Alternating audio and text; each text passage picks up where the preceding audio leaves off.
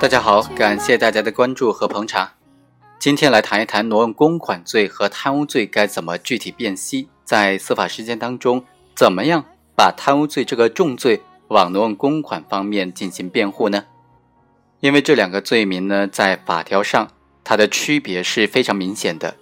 所以很多人认为这两个罪完全是不同的两个罪名嘛，怎么可能会混淆呢？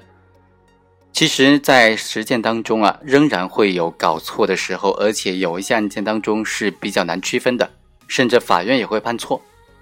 像今天要讲的这个案例，一审法院呢是认定贪污罪，辩护人呢就认为构成挪用公款罪，往罪轻辩护，最终呢是做的比较成功，二审改判。好，言归正传，我们进入主题，来分析一下这两个罪名该怎么辨析。先看一下法条的规定，三百八十二条贪污罪，国家工作人员利用职务上的便利侵吞、窃取、骗取或者以其他手段非法占有公共财物的，就是贪污罪。主体要件、客体要件以及客观的行为都非常明确。第三百八十四条紧挨着就是挪用公款罪，也是国家工作人员利用职务上的便利，但是啊，在客观行为方面就有很大的差别了。他是说。挪用公款归个人使用进行非法活动，或者挪用公款数额较大进行盈利活动，或者挪用公款数额较大超过三个月未还的，就是挪用公款罪。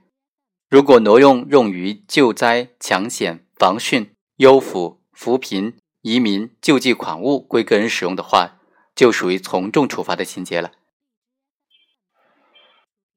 从这两个法条的一个。简单的解析啊，我们就可以发现，两罪的关键区别就在于，行为人究竟有没有非法占有的主观目的。如果你拿公家的钱，目的就是拿去用一用，之后再还回来，或者没有采取其他的手段掩盖你挪钱的事实，那么就是挪用公款。而如果是将公家的钱财非法占为己有，不想还了，那么就是贪污罪。好，我们来看看案例。主角梁某呢，他就和张某一道合谋，利用梁某担任这个机关干部某财务科科长的这个便利啊，采取了支出款项不记账、销毁支票存根以及银行对账单的这种手段呢，使得现金支票和转账的支票从梁某分管的银行账户当中先后被一百五十多次给提走了。转账的款项达到六百七十多万，大部分钱款呢都交给了张某用于盈利活动，小部分赃款被两个人给挥霍了。后来因为担心罪行暴露，先后呢拿出了人民币一百四十五万元用于支付单位的用款。案发之后，两个人实际侵吞的款项是五百二十多万元，没有追回，因为已经被拿去经营或者挥霍掉了。对于本案当中两个被告人的行为定性为贪污罪还是挪用公款罪呢？一审法院的观点就认为是贪污罪。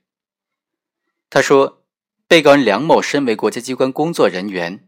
被告人张某呢勾结国家工作人员，利用梁某担任这个国家工作人员的职务便利，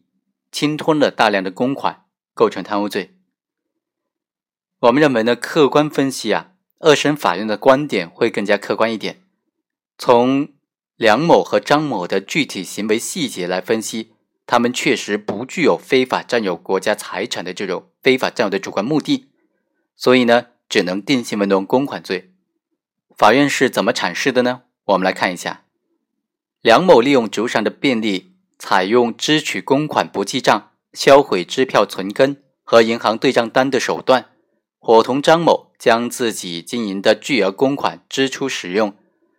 虽然部分公款被挥霍，但是梁某并没有采取平账或者销毁账目等等其他的方式改变公款的所有权，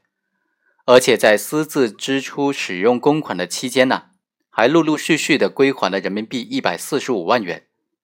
这些事实足以证明他和张某没有非法占有公款的主观目的。原审呢认定他构成贪污罪显然是不准确的。梁某身为国家机关工作人员，为了谋取私利，受到张某的教唆，利用职务上的便利，采取的这种提取现金、转账不记账、销毁支票存根和银行对账单的手段，挪用公款进行盈利活动数额较大。梁某和张某的行为构成挪用公款罪。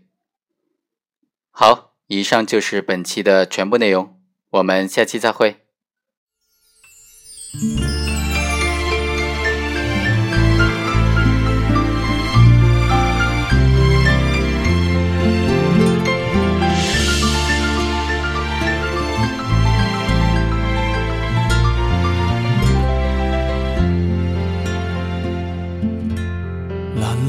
偏似雪花，饮泣的你冻吗？这风褸我给你磨到有襟花，连掉了职也不怕，怎么始终牵挂？苦心选中今天想车你回家。